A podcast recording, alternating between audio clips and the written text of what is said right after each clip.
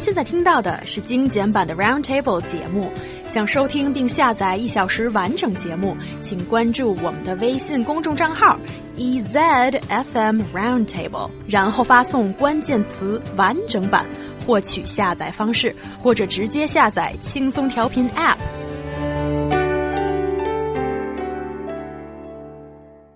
We've all done it. When a conversation gets boring, we pull out our smartphones and start playing with it. This has been called phubbing, but apparently Chinese teenagers are taking it to the next level as a new survey found that 60% of teenage pedestrians are on their smartphones as they're walking in the streets.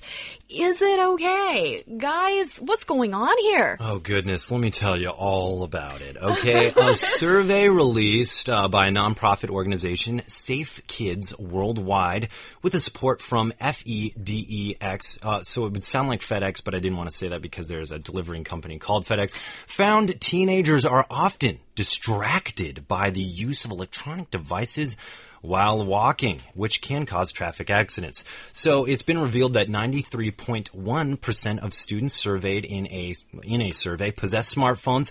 60.9% of those surveyed said they got distracted by the use of their electronic devices while walking, and nearly half 45% of the respondents admitted that they themselves or their friends and family have nearly experienced pedestrian clashes while using smartphones, tablets, and gaming devices. So here, uh, you know, overwhelming amount of these people that were surveyed, these students have phones and more than half of them are getting distracted while walking uh, using these using these uh, devices. At the same time, my, uh, another question I would like to ask is like those who do drive, these students or even you know younger adults that do drive. What's the number of people that use like phones when they're doing that on a scooter or in a car? also, a good uh, good thing to look into, I think. Oh, that's very interesting. And actually, I don't think it's limited to teenagers. I think adults always also do that too. They also walk and drive and do everything with their cell phone. And actually, in some um, metro say, metro places and malls, they have this this uh, this warning that's saying you should not use your phone when you're on the elevator or when you're walking. They have this because more and more people are doing that. That's why they're warning people not to. Yeah, and okay, so let's talk a little bit more about the survey because I'm sure some questions are being asked about that. So basically, uh, they surveyed a thousand middle school students on their pedestrian habits.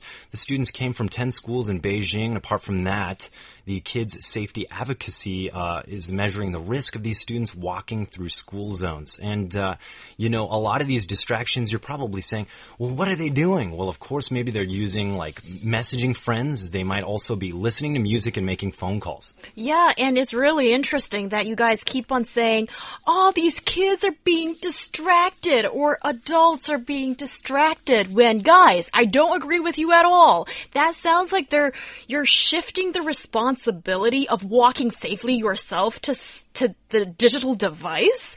No way. It's you putting this on yourself. Nobody's distracting you. It's because you don't have the ability to say no to stuff when you should have. That is my opinion. And these guys are kind of shaking their heads in front of me, so they don't necessarily agree with me, but they get a chance for their rebuttal right after this short break. The part that I feel very passionate about is I don't think you've got anybody to blame or say this is a distraction. It is just you putting your safety second oh, and oh, yeah? putting your digital device first. What is wrong with you? Oh, yeah? well, I got some information for you, He Yang. Yeah. Okay. So, um, pedestrian injuries among 15 to 17 year olds account for 37.24% of all pedestrian injuries among children 17 and under. So, I mean, I would say that these are kids. These are tiny kids, and so much of them are this group, basically 15 to 17 year olds. They're, they're not adults. So I don't believe we should hold them to the standard of adults. They are still very much kids. And I think there's needs to be some parent guidance here. And that is, You know, like when I was a kid, I would have run across the street like a madman, not even thinking I could dodge traffic or I was invincible, you know? Even probably well into uh, 15 if my mom hadn't said, you know, laid down the groundwork and said, Ryan, look both ways before you cross the street. Always wait till you have a clear, you know, no problem zone to, to cross and, you know, these kind of things. But basically we're seeing a lot of these injuries are happening with kids. I agree with you when you're saying they need some guidance and they need someone to tell them they're not doing it right. But you have to know their reasons when they say they do not want to put their cell phone down. It's because maybe they're listening to a song that it hasn't come to an end and they say they wanted to keep company with their friends in the internet and they want don't want to make the other party unhappy. And the third reason, which I find a little ridiculous, is that they do not they simply do not want to stop playing. Right. You said you find these ridiculous. Well, I can't speak for China. I don't know the specific rules, but you're not considered an adult in the U.S. until you're of 18 years uh, of age. So these are kids. And of course, they are ridiculous. Kids do ridiculous stuff. They don't know any better. And what I'm saying here to both of you, but especially Young, I'm pointing my finger at you, girl. What's And up? I'm saying that you can't hold them to the standard of adults. I think if this was a different survey and we found that these were actually people who were considered adults, I would agree with you. But these kids need guidance and basically tablets are more available now than ever and kids are getting them. So uh, parents need to join the, the, the current situation we're living in right now and be able to tell their kids, hey, dude, while you're walking, put that phone away.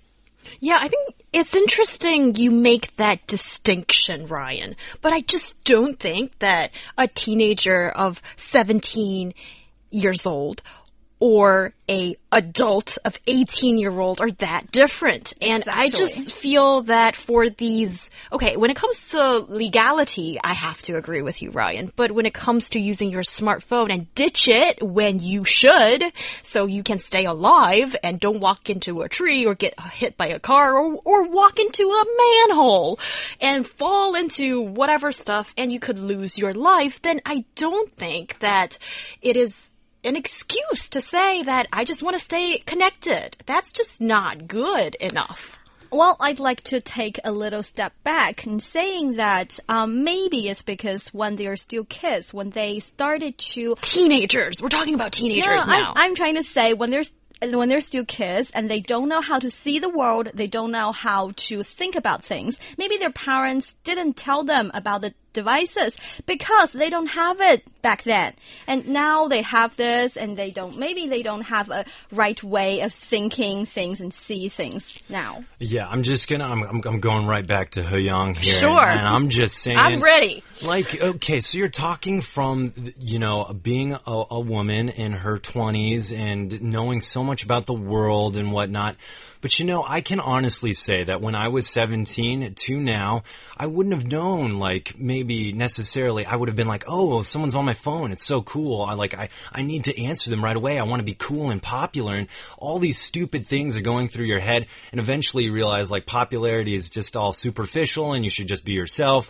But those realizations come later in life. These are kids. And so someone needs to snap them on the hand and say, hey, put the phone away. So that's my spiel. And uh, that's my spiel. But at the same time, you know, I do want to say that I do think this is a problem also with adults. Yet we don't have specifically those numbers. But I mean, today I was coming to work and I remember walking through the subway and seeing grown-ups walking upstairs and downstairs with their phones right in front of them. They're not even looking like what's to the left, what's to the right. If something happens, they're definitely not going to be able to respond. They are able to walk in one pattern comfortably, but at the same time, you know, imagine if someone behind them falls, they can't respond and it's just going to create a chain effect and Come on, it's dangerous, people. There's a time and a place. Yeah, Ryan, although I don't really want to admit it, but you are right. You all heard it. Woo! Yes, when she says you're right, I think what she meant is when you you have to teach your kids, and by teaching them what to do, instead of telling them, maybe you can be a good example. You can stop watching your smartphone, stop playing games when you're walking, when you're driving, and that will give them a sense of what to do things. Yes, and actually, you kind of read my mind successfully in your homeland. Thank so. you. I have that ability. yeah, you're a very smart girl. Uh -oh. And also, Ryan, I think you really did hit the uh, nail in the head with saying that it's actually the adults that haven't really been setting the best example or being the role model and they don't really realize themselves or they don't have a stance to say that you, should get off your digital device when you are mobile, when they, they themselves are probably doing the same thing. So now it's actually a bigger problem. Yeah. It's not just teenagers being a bit crazy and immature and those things. Uh, it's actually a bigger picture. Yeah, you know, I just want to, you know, it's it's tough because in this day and age we're dealing with new things that are happening and everything's changing and technology's growing and it seems like it's growing in the trend of we're always plugged in. We're always in some way in communication with people. But, you know, I would just like to say that these kids, I hope that their parents uh, crack down a little more on them using devices while they're walking. But you know, you can be one of those perfect people that doesn't use devices. And what's really scary is if there's some adult behind the, a car or something like that. Because you can be the best driver in the world or the most protective walker in the world.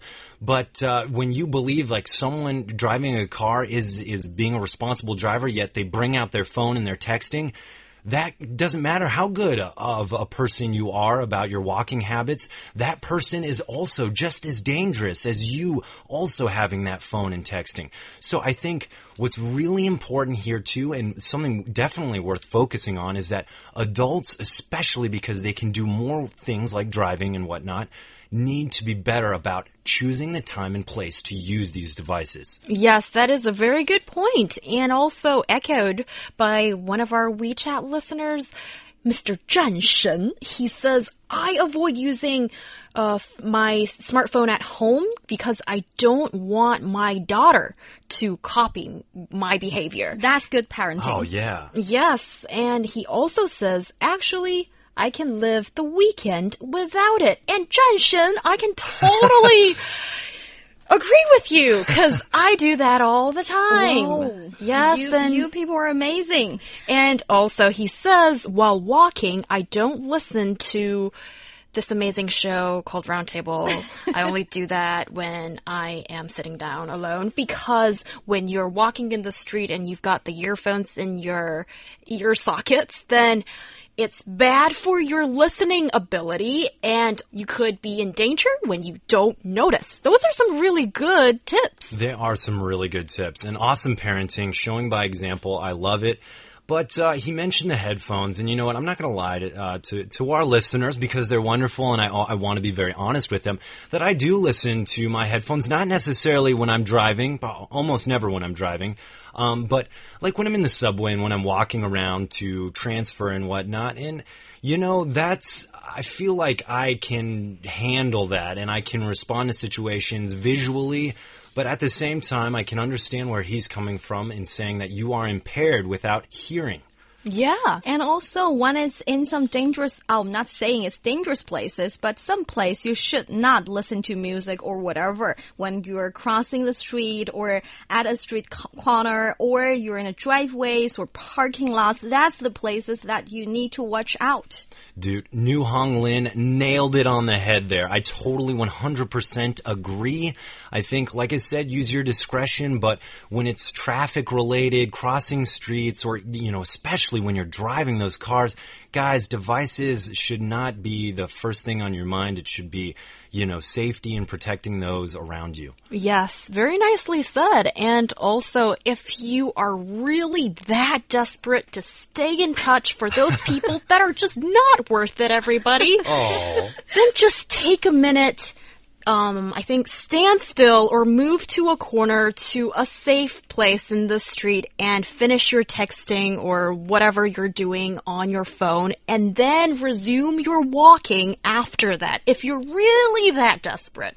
And from a personal experience, that will give you high efficiency even though you're playing a game. Just stand there, stand in a safety place and play your game, do whatever you want. It will give you a better experience. Yes, and that person could be stuck there for minutes, if not an hour. I've seen that happen too. But that's the same safer way to do, and everybody just stay safe, all right?